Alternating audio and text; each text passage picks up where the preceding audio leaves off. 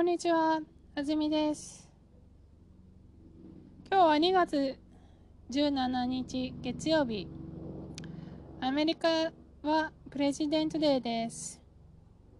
あずみずイージージャパニーズスモールトークを始めます。あの、いつも挨拶をした後、音をチェックします。えっと、ヘリコプターが今上を通ってましたね。ヘッドフォンしてたので自分には聞こえなかったんですけどあんまりほとんど聞こえなかったんですけどえっ、とマイクにはちゃんと音が入っててそちょっとその違いにびっくりしました。はい。あのヘッドホンの話ばかりしてすみません。はい。今日の記事です。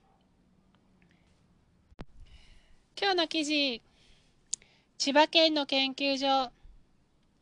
花粉が飛ぶ可能性がないヒノキを見つける。花粉が飛ぶ季節になりました。花粉症の人はくしゃみが出たり目がかゆくなったりして大変です。ヒノキは花粉症の原因の一つです。千葉県の森林研究所は関東地方にある8つの種類のヒノキの中で花粉が飛ぶ可能性が少ない木を探しました。そして2つの種類の木を見つけました。1つは36%もう1つは56%花粉を作る雄花が大きくならなくて花粉を出す能力がないことが分かりました。研究所はこの2つの種類から花粉が飛ばない木を生産できる可能性があると言っています。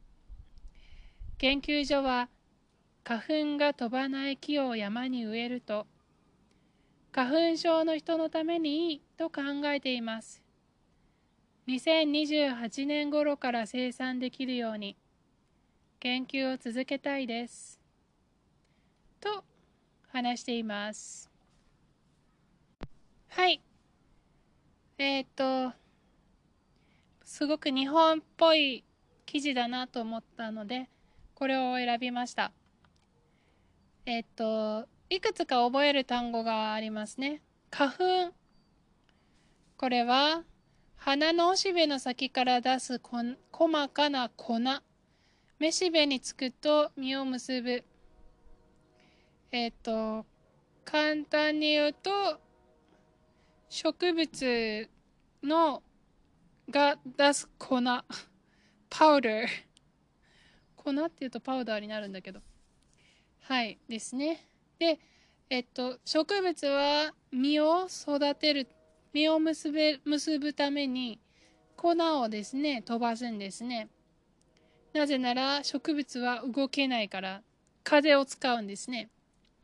なんですけどこの花粉というのが植物同士でこうあの飛んでる分にはいいんですけどに人間に飛んでくるとえっとくしゃみがたくさん出たりえっとその花粉が目に入って痒くなったりするんですね。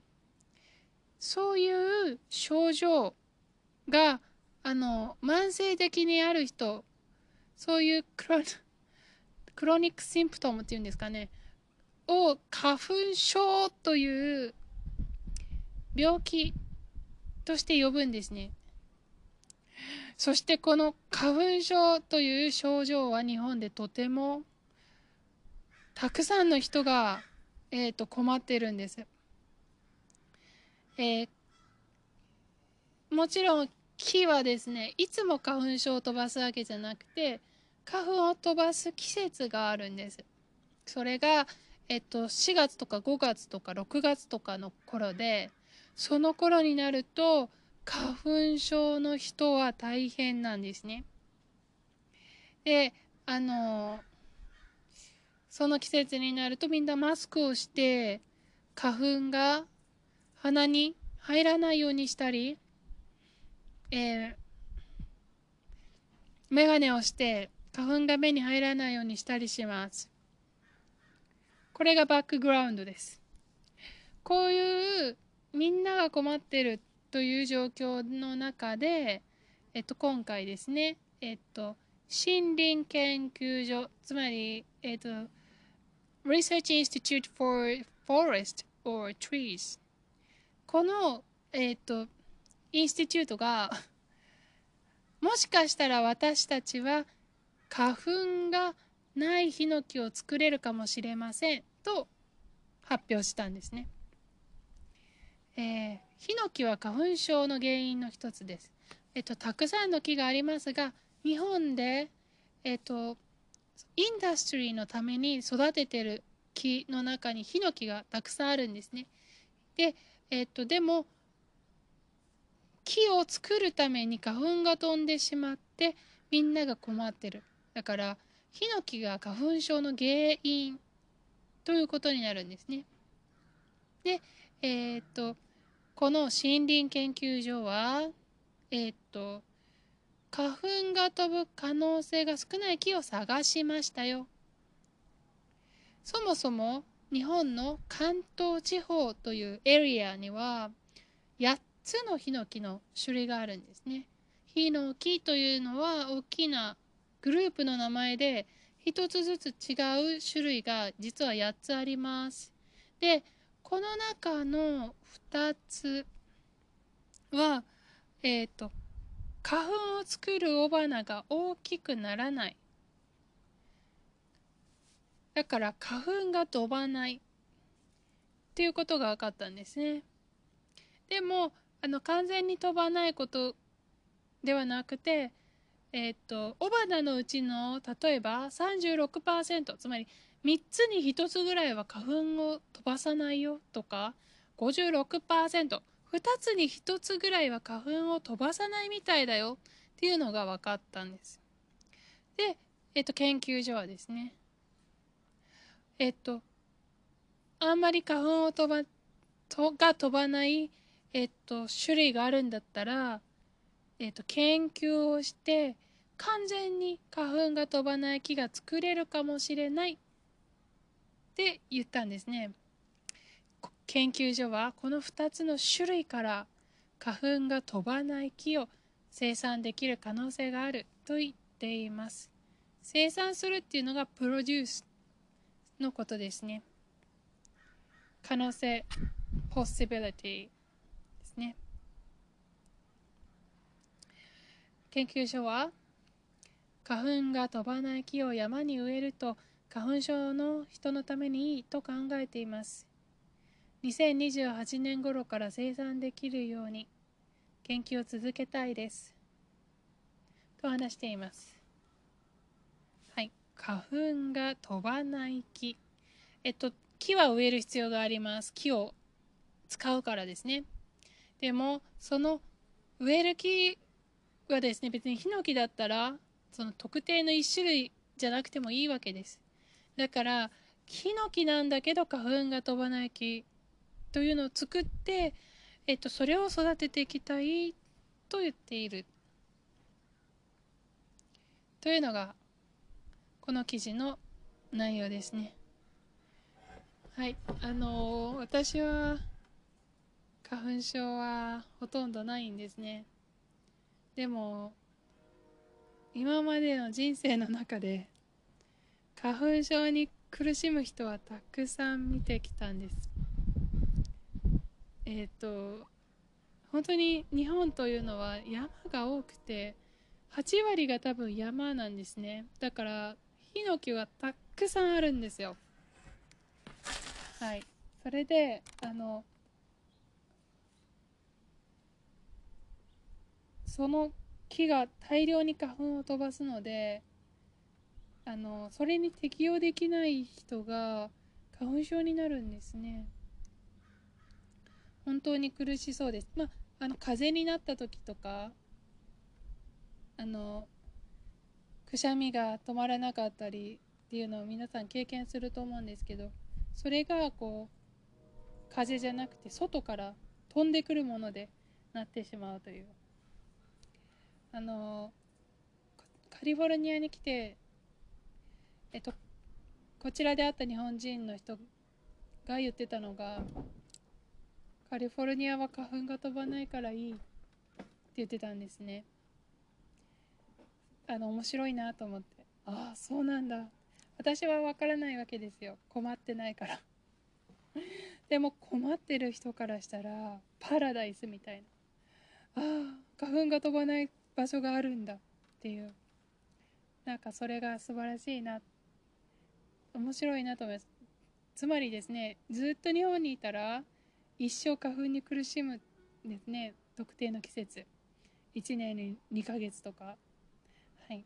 でそれがですね場所を変えたら実は苦しまなくてもいいかもしれない。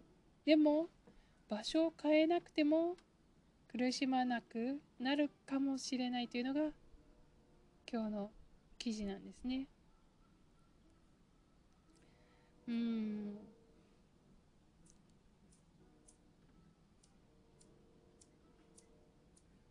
まあ、花粉症になると本当になんか薬とかマスクとかいっぱい花粉症対策のグッズがあるんですけど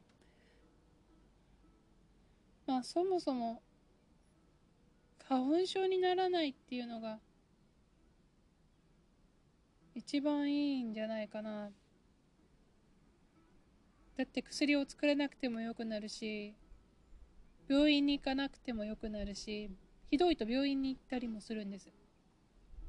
であのマスクとか作らなくてもよくなるし。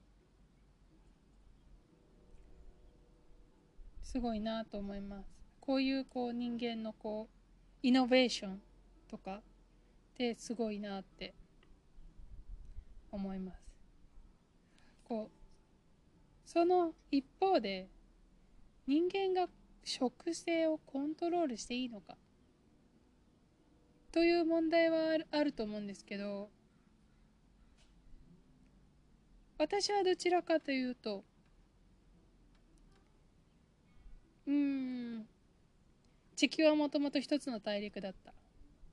でもそれが地殻変動によって6つの大陸に分かれた5つの大陸に分かれた。で植物も分断されたわけですよね。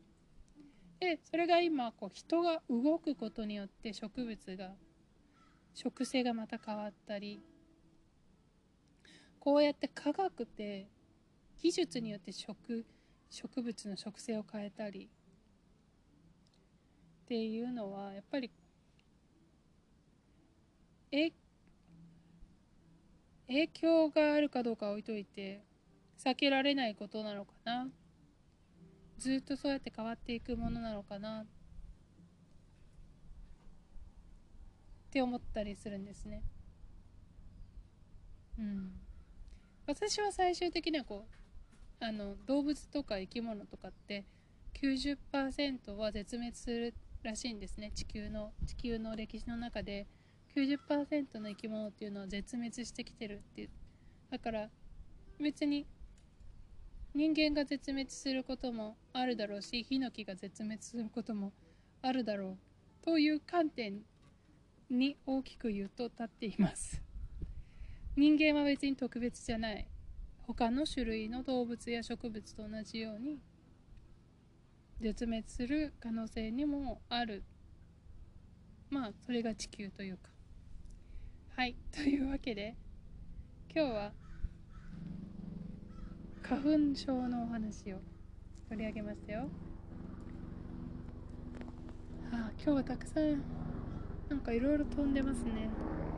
では皆さんまた次のエピソードでお会いしましょう。さよなら。